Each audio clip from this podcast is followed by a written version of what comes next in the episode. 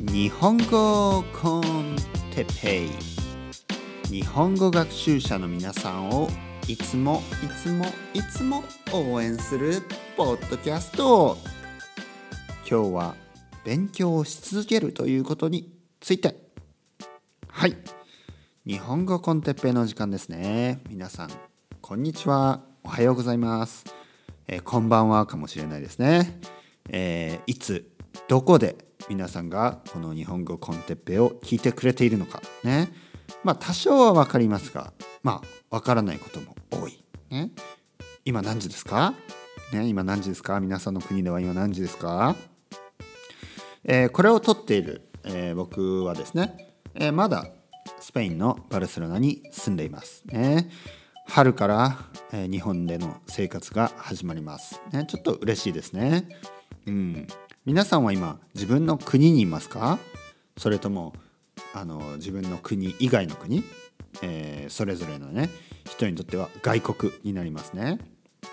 どこに住んでますか？今。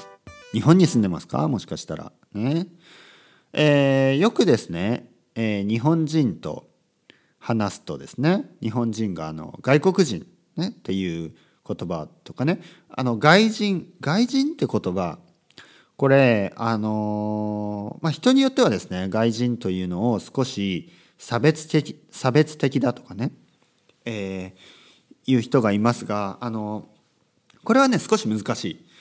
あのなぜ難しいかというとちょっとニュアンスがですねなぜ難しいかというと僕はですね僕はあの外人って言わない。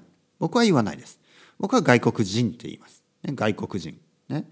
もしくは外国の人。とかね海外の人とかね、えー、外国人、えー、外人はね僕は使わない。外人。あのね少しね僕にとってはやっぱりねちょっと教養がないように聞こえるんですね。教養がないというのは少しこうちょっと丁寧じゃないように聞こえます。外人。ね。あのただですね僕はそうなんですが他の人がじゃあ外人。他の人。僕以外の人ですね。他の人が外人っていう言葉を使っていてそれが必ずしもですね、えー、差別的な意味があるかといえばそれはそうじゃない。それはそうじゃない。例えば僕のお友達でねすごくあのいい人がいます、ね、すごく僕のいい友達。でもね彼はあの外人っていう言葉を使います。でも全然ね差別的な意味はないんですよ。だからあの言葉というのはですね人がどのように使うかによってやはりあのニュアンスが変わってきますね。だからそのその誰かがね誰かが日本人の誰かが外人っていう言葉を使ったとしてもすぐにねそれジャッジしないでください。すぐにあこの人は差別主義者だとかね外国人差別をする人だとは思わないでください。それはちょっと違います。ねそれは違う。あくまで外人という単語はですね少しイノセントな、えー、まあイノセントな、まあ、差別僕はねあんまり好きじゃない。正直言って僕は好きじゃない。これは言えますね。なぜかというとやっぱりね差別的な意味で使う人も実際いるからです。ね。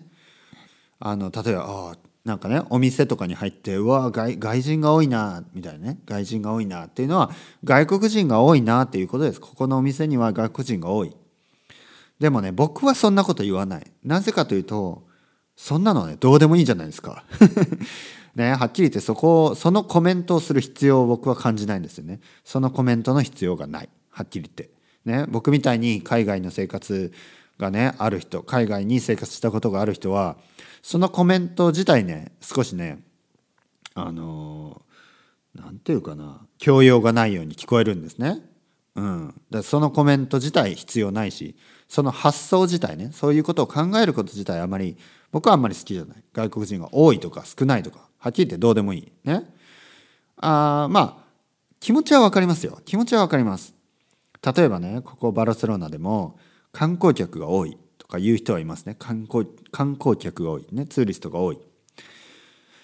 あのでもね、これは前も話したように、自分もね、僕もね、僕、僕、ね、日本人である僕ですよ。僕が道を歩いていると多分ね、あ、観光客だと思われると思うんですよ。スペイン人にとっては僕はね観光客に見えるわけです。ね。えー、でそこで何もできないし あのそこでねそのだから何っていうことですよ。本当に。だから日本にもいろいろないろいろなね、えー、理由でまあ日本に来てるわけですよ皆さんね。日本に、えー、外国人の人が、まあ、旅行かもしれない、まあ、でも旅行でもいいじゃないですか。ね。日本に旅行行くことがあの、楽しいんですよ。だからそれでいいじゃないですか。僕はそれそう思う。いろいろな国の人がねいろいろな国に旅行すればいいんですよ。まあ確かにちょっとねオーバーキャパシティというかね少しあの例えば京都はあのもう地元の人がね、えー、もうお寺に行けないぐらいお寺が混み合っている、ね、例えば清水寺なんてね知ってますか？清水寺。もう観光客ばかりでもうこれはもうあの外国人観光客だけではなく日本人のね観光客も含めてもう観光客観光客観光客、ね、ツーリストだらけで地元のですねローカルのあの京都の人がお参りができない、まあ、そういう現実もあります。でそれはね確かにちょっと僕は多少のね規制、まあ、ちょっとルールを設けて、えー、まあ地元の人がね優先的に、お参りができるようなシステムも必要なのかなとは考えます。かといってですね、えー、何のあの理由もなくにもう外国人が外人がみたいなのは僕は嫌いです。ね、なぜかというと日本人だって海外に出れば外国人になるわけで、ね、どこの国の人でもねあの海外に出ると外国人になるんです。これを忘れないように。ね、これを結構ねみんな忘れるんですよ。ね、自分も外国人。ね、これ日本人でもねあのそう考えない人が多すぎます。ね、僕は外国人になったことも多いし今でも外国人だしね日本に戻ってもあのー、日本の外に出れば外国人でまあ常にね他の人にとっては外国人だし、ね、日本にいても他の人にとってはね他の人という例えば僕は日本に東京にいて、えー、例えばそこで、えー、ロシア人の友達に会うとする、ね、そのロシア人の友達にとっては僕は外国人なんですよ。ね、だから常にねみんなが外国人である。その感覚ですよ。だからそう考えるとやっぱり外人っていう言葉は少しね少し僕はあんまり好きじゃない、うん、でもそれをイノセントに使っている人人もいるということはこれは覚えておいてください。僕の友達すごいいい人なんでいい人なんですがそこにはねあのあまりね意識がいってないんですよね。差別的な意味は特にないです。あの使い方、ね、言葉自体はあのまあ、ある意味イノセントですね。だからその人がどういうインテンションでそれを使っているか、ね、どういう意図で意図を持ってですねインテンションという意図です。意図意図っていうのはあの意識の意にえー、けん？違うな。意識の意に図図面の図。ん？ですよね。ちょっと漢字が漢字ちょっとあの探しますね。意図これねあそうですね。図面の図ですね。意識の意に図面の図。ねこれで意図というのは、まあ、思惑とかね。インテンションっていう意味ですね。はい、だからどういう意図でその人がその言葉を使っているか。これがね非常に大事です。非常に大事。いいかにいかにですねいくら綺麗な言葉であってもインテンションが汚い場合インテンションがあの ugly な場合ですね、えー、それはもちろん、えー、ダメな言葉です。ね、例えばあ「Oh, you are beautiful」みたいなこと言っててもなんかねその後ろにはなんかねあのー、まあちょっと違う意図があったりするとそれはねあのただのセクシャルハラスメントになるわけだしね、えー、例えばあの人を褒めてて「Wow, you are great」とか言っててもねその意図がねインテンションがひどいものであればそれは全然やっぱり悪い言葉になるわけです。なので言葉はやっぱりどういうふうに使うかですよね。どういうふうに使うか。ね。はい、えー、前置きが長くなりました。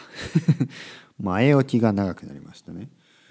今日はですね、今日は何だったかな？今日の、今日のトピック何でしたっけ？あ、勉強を、日本語の勉強を続けるということについて話したいと思います。これはですね、もう何度も何度も話したトピックかもしれないですね。えー、でもですねこうやってまあ年が変わったり、ね、して、えー、1年の節目節目が終わるとねあのー、そして新しい年になるとついついですねもうもうしばらく経ちますがついついついですね勉強をやめてしまったりとか勉強のねペースが落ちてしまう人が多いんですよ。本当に。これはもうあのこれはもうグローバルプロブレムですよ。ある意味。ね。なんかねやっぱりこう年が変わったりするとですね、えー、ついつい勉強のルーティンがストップしてしまう。そういう人が多いですね。何語を勉強してても多いです。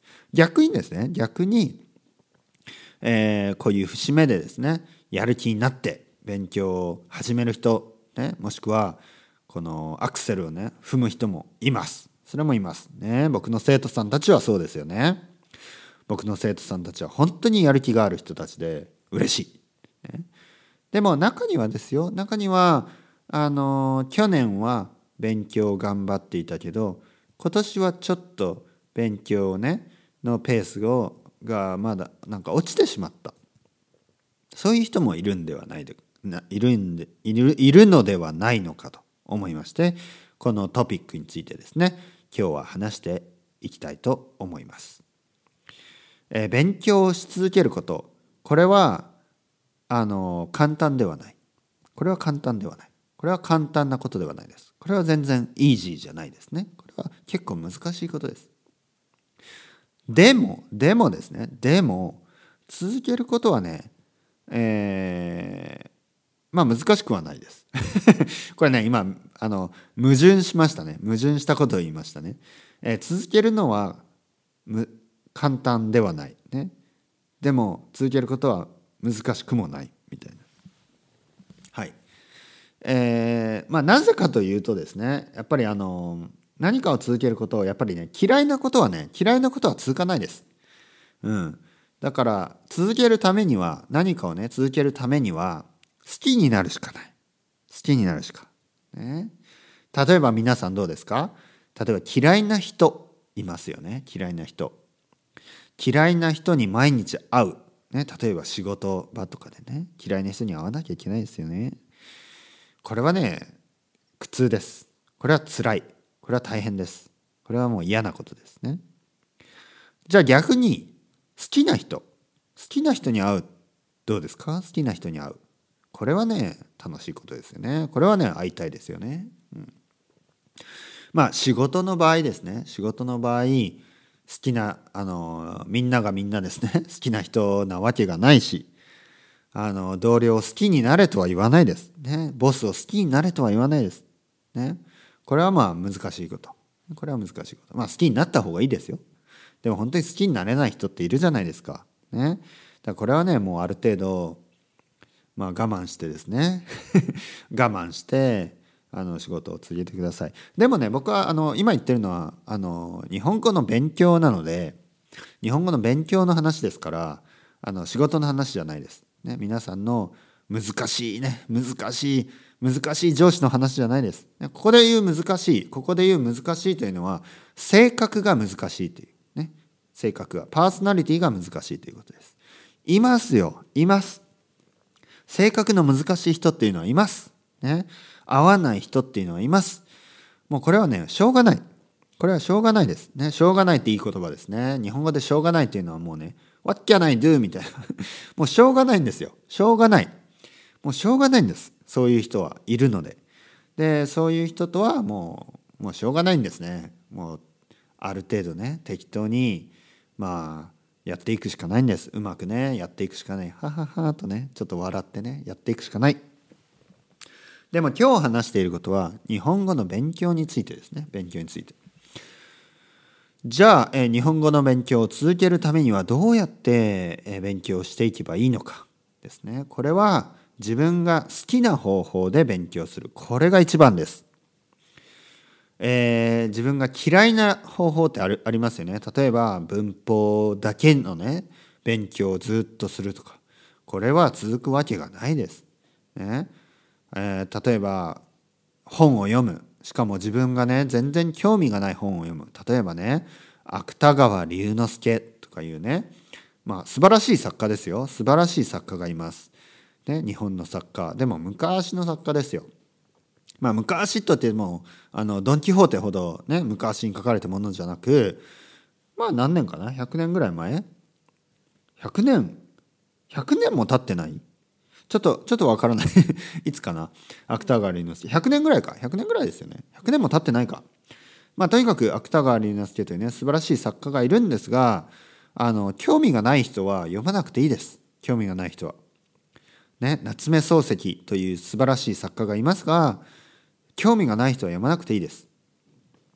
村上春樹というね素晴らしい作家がいますが興味がない人は読まなくていいです。ね、興味があることをしてください。自分が好きなことをしてください。これが一番です。自分が好きな、えー、日本のね、えー、ポップカルチャーで大丈夫です。ね、ポップカルチャーで何が悪い、ね、僕は素晴らしいもんだと思います。ポップカルチャーっていうのは素晴らしいもんですよ。あのその人が好きな好きな人にとってはですね好きな人にとっては漫画でもいいしアニメでもいいし、ね、僕は個人的にはあのアニメをね、えー、最近は見てないんですね。あの僕は大人になってからねあまり漫画を見てないです。僕は子供の時は漫画やアニメをねたくさん見たり読んだりしてました。でも大人になってねあの自然とですねやめてしまった。まあ、なぜかというとあの他にね興味があることがたくさん出てきたので、えー、ちょっとね、えー、漫画特に特にアニメは見てないです。ただですね日本語学習者の皆さんが、ね、多くの人がアニメを見ている、えー、そして、えー、それはね本当にあの素晴らしいことだと僕は思ってます。なぜかというとやはりね、まあ、あのアニメというものをまあ、入り口にですねあの日本語を勉強を始めた人も多いし日本に興味を持った人も多い、まあ、こういうねあのまあ何というかな。まあファクト こういうあの、まあ、現実があるのでねこういうリアルがありますから、ね、現実があるのでそれはですねあのすごい素晴らしいことだなと思います。ね、僕が知ってる範囲でも素晴らしいアニメというのはねたくさんありますから僕が子供の時はですねもちろん「ドラゴンボール」とか見てたんですがあの「アキラ」ね、アキラ世界でもね有名ですね。アキラは素晴らしいですよ。僕はね正直言ってねアキラの漫画の方が好きですね。アニメよりは漫画の方が好き。でもやっぱりあの,、ま、あのアニメの方がね好きな人は多いです。うん。まあそれは本当にね日本のアニメとしてもうある意味金字塔。ね、金字塔っていうのは何かな？金字塔っていうのはもう素晴らしい作品ということですね。本当に素晴らしい作品。ね、それを金字塔と言います。えー、そうですね。だから、あの本当にね、好きなこと、好きなことをする。ここに 戻ってください。皆さんがですね、うん、ちょっと最近日本語つらいなと思っている場合は、好きなことをしましょう。ね、日本語で。日本語コンテッペイが好きな人はもう他の勉強はしなくてもいいんじゃないですか？日本語コンテッペイだけを聞いてくれれば僕はいいと思います本当に僕は毎日毎日毎日ですねこれを取ってます。頑張って取り続けています。なぜかというとあの少しでもですねやっぱり聞いてくれる人がいるからその人たちのためにあの役に立てばいいと僕は思ってるんです。ただですね ただですねもし皆さんが力を貸してくれるんであればこの日本語コンテッペをもっとね多くの人に知らせてくれるね知らせてくれませんか？この日本コンテッペを多くの人に知らせる手伝いをしてくれると本当に嬉しいです、ね。えー、Facebook ページもあります。なのでジョインしてそれであのシェアしてください。お願いします。本当。ね。なんか最近思うんです。少しもったいない。もっともっとね多くの人に聞いてもらった方がいい。ね、そういう価値があるポッドキャストだと思ってます。ね、あの特に中級レベル以上の人にとってはすごいいいポッドキャストだと思うんですね。初級の初級の初級の人にとってはちょっとまあ難しいかもしれない。あと上級の上級の上級の人にとってはちょっとつまらないかもしれない。でも中級から上級ぐらいの間間ぐらいの人まあすごいいますよね。あのすごい人数がいると思います。例えば日本日本語をね、えー、日本語の学校で1年間勉強した1年以上勉強した人はもうそのレベルです。日本語日本語検定で言えばまあ4級4級3級3級ぐらいの人は一番いいんですよね。3級日本語日本語検定3級ぐらいの人はあの僕のポッドキャストを聞きまくるべきです。2級でもいいです。ね。1級でもあの全然聞いた方がいいと思います。これは正直そう思います。だから3日本語検定3211級の人。もう世界中にね何万人いるんでしょう。ものすごい。何何十万人いるかもしれない。ね。ぜひぜひこれをね知らせてください。そういう人たちに。お願いします。それではまた皆さん。 Ciao ciao hasta luego